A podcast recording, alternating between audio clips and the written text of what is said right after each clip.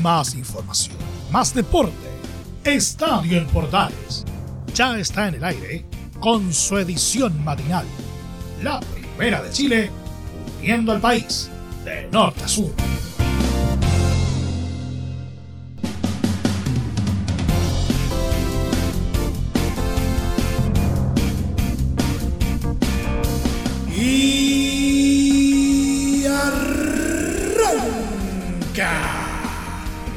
Señoras y señores, ¿cómo les va? Muy buenos días, bienvenidos una vez más, bienvenidos al show.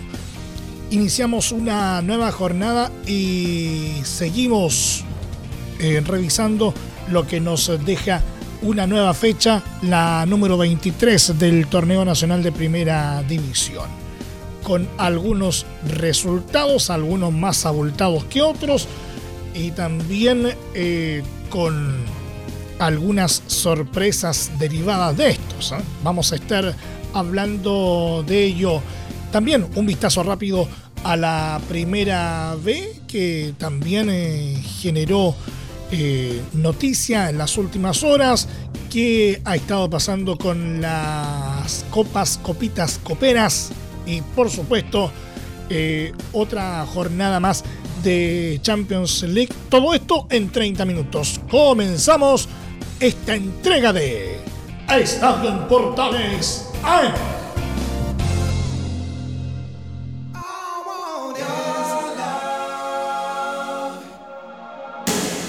Desde el mate central de la Primera de Chile, uniendo al país de norte a sur, les saluda Emilio Freixas. Como siempre, un placer acompañarles en este horario. Universidad Católica superó a Deportes Melipilla por 4 a 0 en el Estadio San Carlos de Apoquindo y se aferró a la lucha por el título del Campeonato Nacional, ya que se ubicó tercera con 38 puntos a 5 del puntero Colo Colo. Los cruzados debieron tener mucha paciencia en el arranque del compromiso, ya que no se generaron grandes ocasiones y los potros bien pudieron sorprender con algunos contragolpes finalizados por Kevin Rojas y Alejandro Camargo. No obstante, en los 40 se desatascó el encuentro para los locales con un golazo de Felipe Gutiérrez, quien soltó la zurda desde fuera del área y sacó un remate inatajable para el portero Nicolás Peranich en un momento clave antes del entretiempo. En el segundo tiempo, Cristian Arán decidió la entrada de Matías Vidangosi, teniendo algunas chances de dañar, aunque la ilusión llegó hasta los 70, dado que el ingresado Diego Buenanote dio un pase de antología para Fernando Sampedri, quien con un cabezazo anotó el segundo. El final del partido fue de ensueño para los precordilleranos. Diego Valencia anotó el tercero después de una larga revisión en el bar por una supuesta posición de adelanto a los 90. Y Buenanote cerró la goleada en los 90 más 6, convirtiéndose en la figura del compromiso.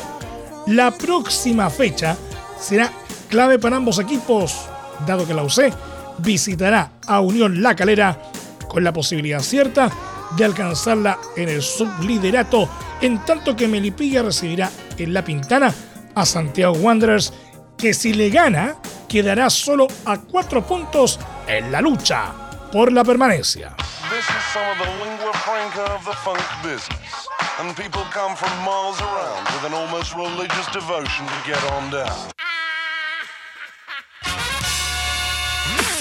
Unión La Calera derrotó con claridad a Deportes Antofagasta por 3 a 1 en el estadio Calvo y Bascuñán y siguió prendido en lo alto del campeonato nacional, quedando a solo dos puntos del líder Colo Colo. Los cementeros comenzaron de gran forma este compromiso y con un inspirado Sebastián Sacha Sáez, quien en los 18 y los 29 marcó un doblete que pavimentó la victoria de su equipo. Sobre el final del primer tiempo llegó el descuento de los Pumas en los pies del referente Pablo Magaláes, quien se proyectó en ofensiva con una pared y definió con un gran zurdazo en el área rival.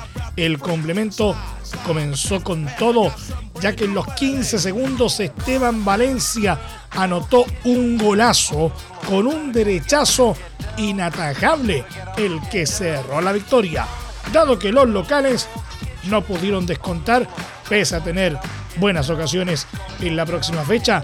La Calera recibirá a Universidad Católica en duelo de escoltas, en tanto que Antofagasta visitará a Universidad de Chile en Rancagua.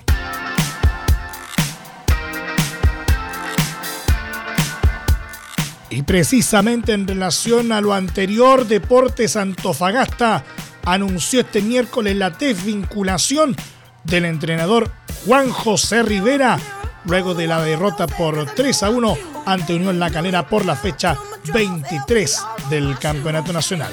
Antofagasta informa a sus hinchas y opinión pública que por mutuo acuerdo se ha puesto término a la relación contractual con el señor Juan José Rivera y su staff técnico. Publicó el cuadro nortino en un comunicado. En el escrito se agregó que el club le agradece el compromiso y la labor realizada en este periodo, deseándoles el mayor de los éxitos en sus futuros desafíos profesionales. Por último, se señaló que el entrenador que quedará a cargo del equipo será Diego Rebeco, quien asumirá de forma interina. Antofagasta ha tenido una irregular campaña, está en la medianía de la tabla con 28 unidades y sumó cuatro partidos sin conocer de victorias.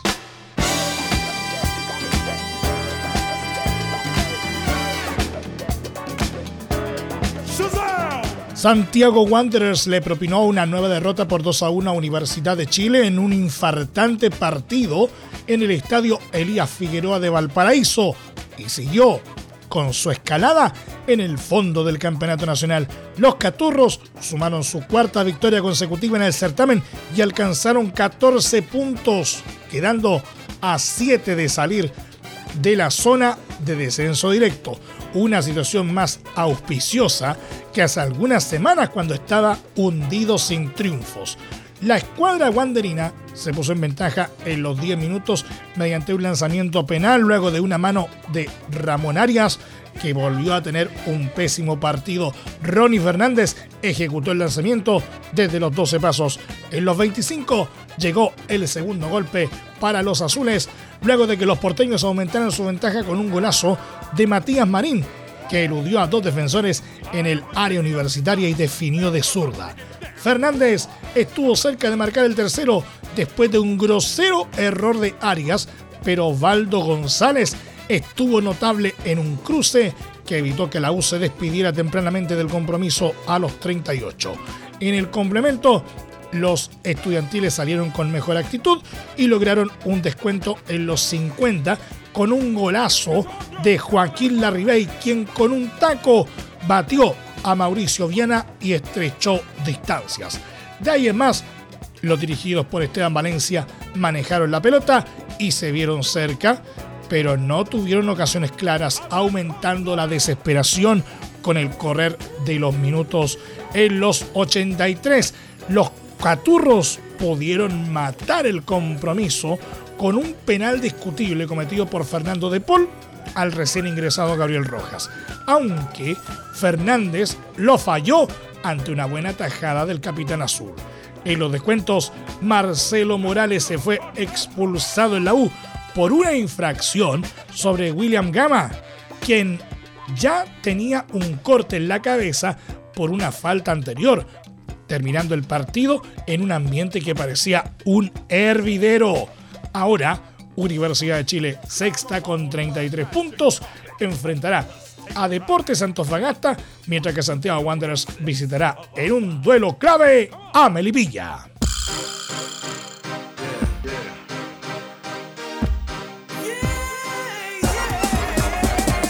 El director técnico de Universidad de Chile, Esteban Valencia, lamentó la derrota de su equipo por 2 a 1 ante el colista Santiago Wanderers, pero se animó a sacar conclusiones positivas tras la reacción en el segundo tiempo.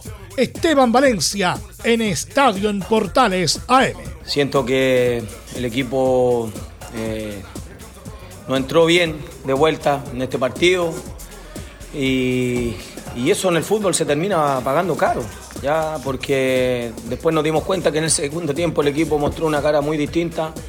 Eh, empezó a, jugar el partido que nosotros sabíamos que, se tenía que dar, de, mucha disputa, de, mucha entrega de ambos equipos, entendiendo lo que se está jugando Wander también y, más allá de la posición que tiene. Entonces, pero lo nuestro, por supuesto que, bueno, eh, estuvo muy, muy, muy otra vez, muy, muy flojo primer tiempo.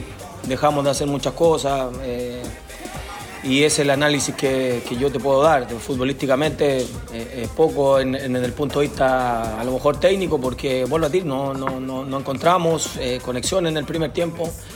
Eh, y bueno, hay que quedarse con lo del segundo, pero te das cuenta ni, ni con esa situación muchas veces tampoco te alcanza. Aquí lo más importante, vuelvo a repetir, es volver a retomar lo, que el equipo venía haciendo hace un par de fechas, donde desde el minuto uno nosotros empezábamos a jugar el partido, no del 45 o del 40, ya porque en ese lapso obviamente el rival juega, el rival te lastima y eso muchas veces se termina pagando muy caro. Entonces ahí es donde tenemos que volver, vuelvo a decir, eh, eh, es un trabajo nuestro y sin poner ningún tipo de excusa, eh, el poder revertir esa situación y que nuestro equipo, por supuesto, entre mucho más en la idea de lo que, de lo que se tiene que jugar en cada uno de los partidos, entendiendo que, por supuesto, cada punto va siendo tremendamente importante. Entonces, ya nosotros en dos partidos hemos dejado de hacer muchísimo y ya nos dimos cuenta que se nos fueron seis puntos, que no tenga duda que teníamos mucha intención de poder tenerlo sumado en nuestra, posición. Pero bueno, ese es el desafío para nosotros de seguir adelante.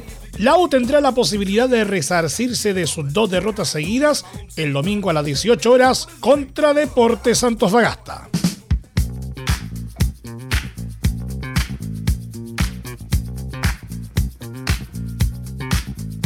Colo Colo recibe este jueves a las 18.30 horas a Ñublense en el Estadio Monumental con la misión de recuperar la ventaja de 5 puntos sobre su escolta Unión La Calera que tenía antes del inicio de la fecha 23 del Campeonato Nacional. El cacique llega a este partido en uno de los mejores momentos del año, ya que venció el pasado domingo con claridad a Universidad de Chile en el Superclásico por 3 a 1 sumando además su tercer triunfo consecutivo en el certamen. Además, aún viene con el gusto de haber ganado la Copa Chile, logro que lo clasificó a la Copa Libertadores 2022, por lo que al menos se sacó esa presión y lo centra de lleno en ganar el torneo.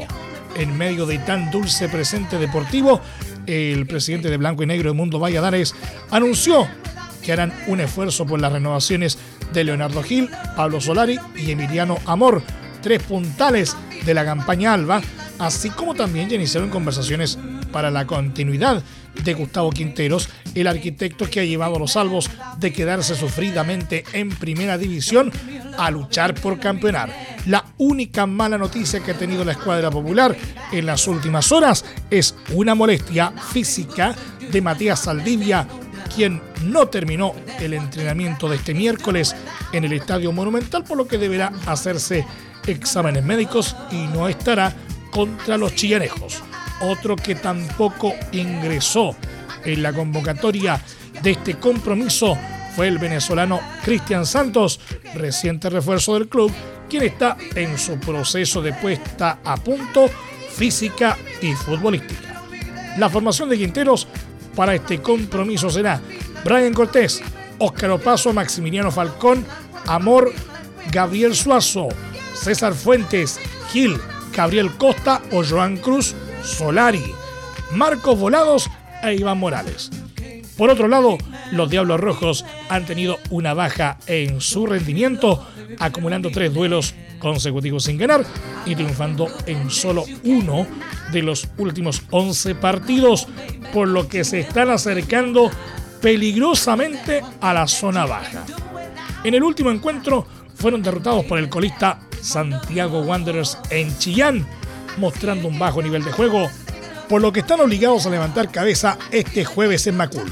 La oncena de Jaime García para este compromiso será Nicola Pérez, Bernardo Cerezo, Jonathan Turra, Nicolás Vargas, Giovanni Campuzano, Federico Mateos, Rafael Caroca, Joe Abrigo, Matías Moya, Hugo Silveira y Nicolás Guerra. En la primera rueda, los del Ñuble golearon por 5 a 1 a Colo Colo en casa el 1 de mayo pasado, en un duelo desvirtuado porque la escuadra de Quinteros tenía un contagiado por coronavirus y 17 contactos estrechos, 18 bajas en total, por lo que tuvo que jugar este compromiso con gran cantidad de juveniles. El duelo de este jueves será arbitrado por Eduardo Gamboa y será transmisión de Estadio en Portales desde las 18 horas con relato de Cristian Frey. Edmundo Valladares, presidente de Blanco y Negro, habló ante los medios tras la reunión del directorio y afirmó que en Colo Colo aprobaron la renovación de los jugadores Leonardo Gil, Pablo Solari y Emiliano Amor. Además, ya están en conversaciones para concretar la continuidad de Gustavo Quinteros como director técnico. Queremos ya planificar para poder consolidar y proyectar lo que será también el próximo año, un año que estará también lleno de muy buenos desafíos eh, deportivos para la institución. Y en esta línea es que quiero comunicar que hemos aprobado por parte del directorio de manera unánime el buscar la renovación de Leonardo Gil, Pablo Solari, Emiliano Amor. Además, eh, ya hemos iniciado eh, las conversaciones con Gustavo Quinteros y su cuerpo técnico. Hemos podido intercambiar acerca del proyecto deportivo eh, que queremos para Colo Colo. y ahora, a través de José Daniel Morón, nuestro gerente deportivo, buscaremos formalizar la propuesta para que puedan continuar. queremos que ellos lideren el proyecto de Colo Colo, queremos que ellos sigan al mando de este proceso que estamos seguros que tiene muchísimo más por entregar a la institución eh, y a toda su gente. Valladares además adelantó que quieren generar un proceso, cito textual, como no hemos tenido en un largo tiempo y espera que sea a largo plazo y que están trabajando en el área comercial para lograr varios acuerdos que van a permitir tener los recursos para poder asegurar la continuidad de todo este grupo. Mira, la verdad que más que aventurar porcentajes, lo que sí te puedo decir es que tanto Gustavo como en este caso eh, la directiva y la institución en su conjunto eh, tenemos todas las ganas de que, de que, se pueda dar continuidad al proceso. como te digo, más que aventurar un porcentaje, hemos ya ido conversando acerca del proyecto deportivo. creo que tenemos una búsqueda que que, es similar, que es una búsqueda que apunta eh, lógicamente a que Colo Colo esté en lo más alto eh, y en ese sentido yo tengo la, plena convicción de que las conversaciones van a, van a avanzar muy bien porque como ya lo adelantó Gustavo, eh, más allá de los temas contractuales que, que lógicamente también se tendrán que ver, existe una intención del cuerpo técnico y existe además la intención de la institución por continuar con este proceso. En la primera B, mediante un comunicado publicado en sus redes sociales, San Marco de Arica solicitó a la Asociación Nacional de Fútbol Profesional ANFP la reprogramación del partido que sostendrán este domingo ante Unión San Felipe. El cuadro nortino justificó la decisión en el escaso tiempo de recuperación que tendría su equipo sub-21, que viene de igualar sin goles con Coquimbo Unido todo esto debido a la gran cantidad de futbolistas del cuadro de honor que se mantienen en cuarentena por casos de la variante Delta del COVID-19. Revisamos copas, copitas, coperas a esta hora de la mañana. Flamengo con el seleccionado chileno Mauricio Isla durante los 90 minutos venció 2 a 0 a Barcelona de Guayaquil en el Estadio Monumental Banco Pichincha por la semifinal vuelta de Copa Libertadores y avanzó a la final con un marcador global de 4-0. El partido arbitrado por el chileno Roberto Tobar tuvo la tempranera salida por lesión en Flamengo de David Luis, quien fue reemplazado por Gustavo Enrique a los 9 minutos. Los locales tuvieron claras opciones de ponerse en ventaja, pero fallaron en la definición y vieron cómo Bruno Enrique a los 18 eludió al arquero y puso el 1-0. En el complemento, nuevamente Enrique repitió a los 50 tras una gran jugada colectiva y redujo las esperanzas de remontada para el conjunto ecuatoriano. En los últimos minutos, Barcelona buscó el descuento, pero se encontró con buenas intervenciones del arquero Diego Silva, que mantuvo el 2 a 0 en favor de su equipo. Con este resultado, el Mengao avanzó a la final y buscará el título ante Palmeiras de Benjamín Kusevich, que eliminó, recordemos, Atlético Mineiro de Eduardo Vargas el próximo 27 de noviembre en el Estadio Centenario de Montevideo, Uruguay.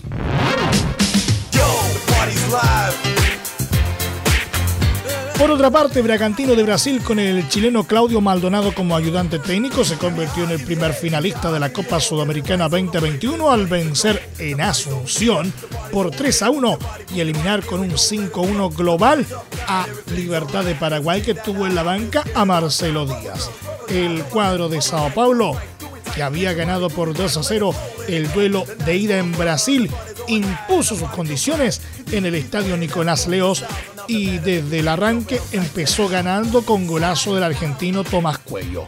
Los paraguayos se ilusionaron con una posible remontada con el empate de Lorenzo Melgarejo en el minuto 52, pero bastaron 5 minutos para que el equipo de la factoría Red Bull terminara con el sueño local, con otro gol de cuello a los 57.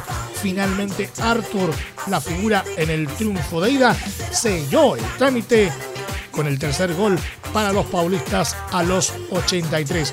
Por su parte, Chelo Díaz, quien no fue citado en el duelo de ida, estuvo junto a su equipo este miércoles, aunque tuvo que conformarse con observar la derrota desde la banca de suplentes. En la final, Bragantino enfrentará al ganador de la llave entre Peñarol y Atlético Paranaense, que se definirá este jueves en Brasil.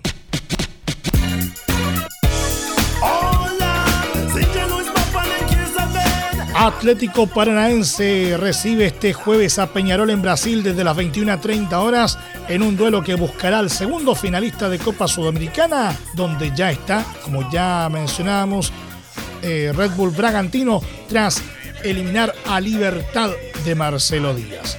El conjunto brasileño quiere ratificar su dominio tras un 2 a 1 en Montevideo y puede empatar por cualquier marcador o perder hasta por 1-0 para clasificar, mientras que los uruguayos necesitan ganar por más de un gol de diferencia para pasar a la final del torneo.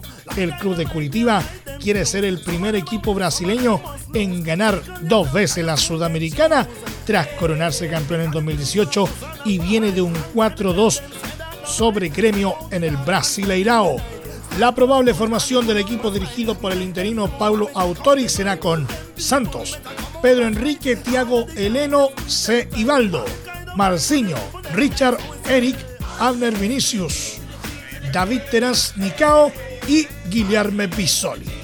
Por su parte, el conjunto Charrúa quiere dar el gran golpe y llega a este compromiso tras cumplir 130 años, lo que será un motivo para encarar el partido con una motivación extra.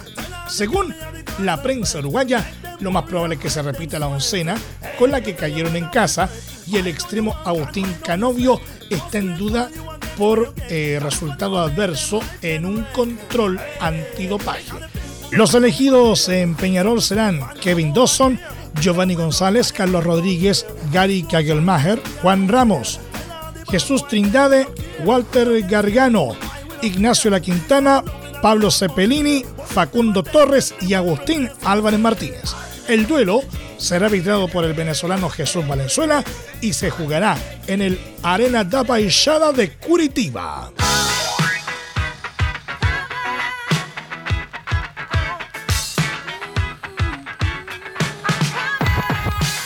Un vistazo rápido a la Champions a esta hora. Chelsea, campeón vigente de la Liga de Campeones de Europa, no logró superar su prueba más dura de la fase de grupos de la actual edición del torneo al caer como visita por 1-0 ante Juventus de Italia. En un partido de dientes apretados disputado en Turín, el equipo dueño de casa solo pudo conseguir el triunfo gracias al gol del delantero italiano Federico Chiesa en el arranque del segundo tiempo, a los 46. De esta manera, Juventus se quedó con el primer lugar del grupo H con 6 puntos, dejando a Chelsea segundo con 3 unidades cuando van transcurridas dos fechas.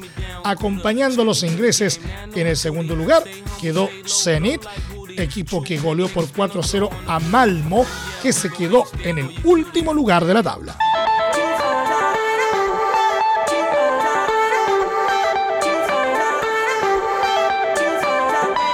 Manchester United protagonizó una épica remontada este miércoles en la Champions League al vencer por 2 a 1 a Villarreal en un duelo donde el héroe fue el portugués Cristiano Ronaldo, autor del gol del triunfo en el último minuto. El portugués tuvo un compromiso más que discreto, pero apareció justo antes del pitazo final para desatar la catarsis en Old Trafford ante un submarino amarillo que perdonó demasiado. Los españoles se adelantaron por medio de Paco Alcácer en el minuto 53, pero la reacción del United fue inmediata y a los 60 Alex Telles logró igualar.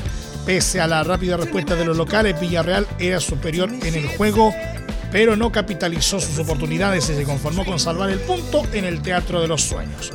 No obstante, la figura del portugués con una historia de grandes gestas surgió en el ataque desesperado del United y con un remate fuerte que se desvió un poco, terminó enviando el balón a las redes para el 2 a 1 definitivo a los 90 más 5. Con el resultado, el United sumó sus primeros tres puntos en el grupo F y está tercero por debajo de Atalanta con 4 y John Boys con 3, que tiene mejor diferencia de gol. Villarreal, en cambio, está colista con solo una unidad. En la próxima fecha, Manchester United recibirá a los italianos de Atalanta, mientras que Villarreal visitará a Young Boys.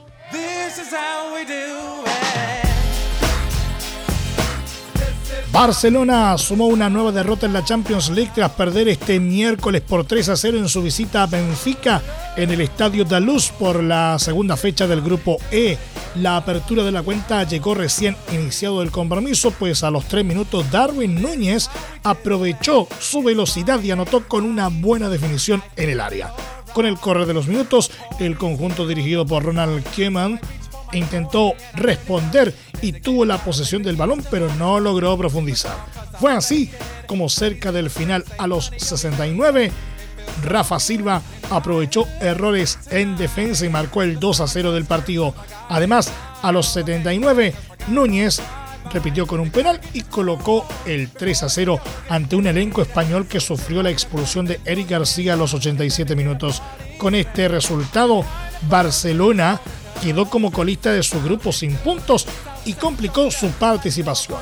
Por su parte, Benfica suma cuatro unidades. En la próxima fecha del torneo, el conjunto culé recibirá a Dinamo de Kiev, mientras que el elenco portugués chocará ante Bayern Múnich. Nos vamos. Muchas gracias por la sintonía y la atención dispensada. Hasta aquí nos llegamos con la presente entrega de Estadio Portales en su edición AM, como siempre, a través de las ondas de la Primera de Chile uniendo al país de norte a sur. Les acompañó Milo Freixas. Muchas gracias a quienes eh, nos sintonizaron por las eh, distintas plataformas de portales digital a través de la red de medios unidos en todo el país y, por supuesto, a través de la Deportiva de Chile, radiosport.cl. Continúen en sintonía de Portales eh, Digital porque ya llega la mañana al estilo de un clásico portaleando la mañana a continuación.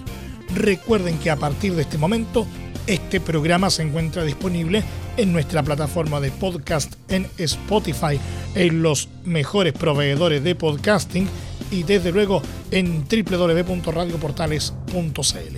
Más información luego a las 13.30 horas en la edición central de Estadio Portales junto a Carlos Alberto Bravo y todo su equipo. Que tengan todos un muy buen día y recuerden, ahora más que nunca, quédate en casa. Más información, más deporte. Esto fue Estadio en Portales con su edición matinal. La primera de Chile, uniendo al país de norte a sur.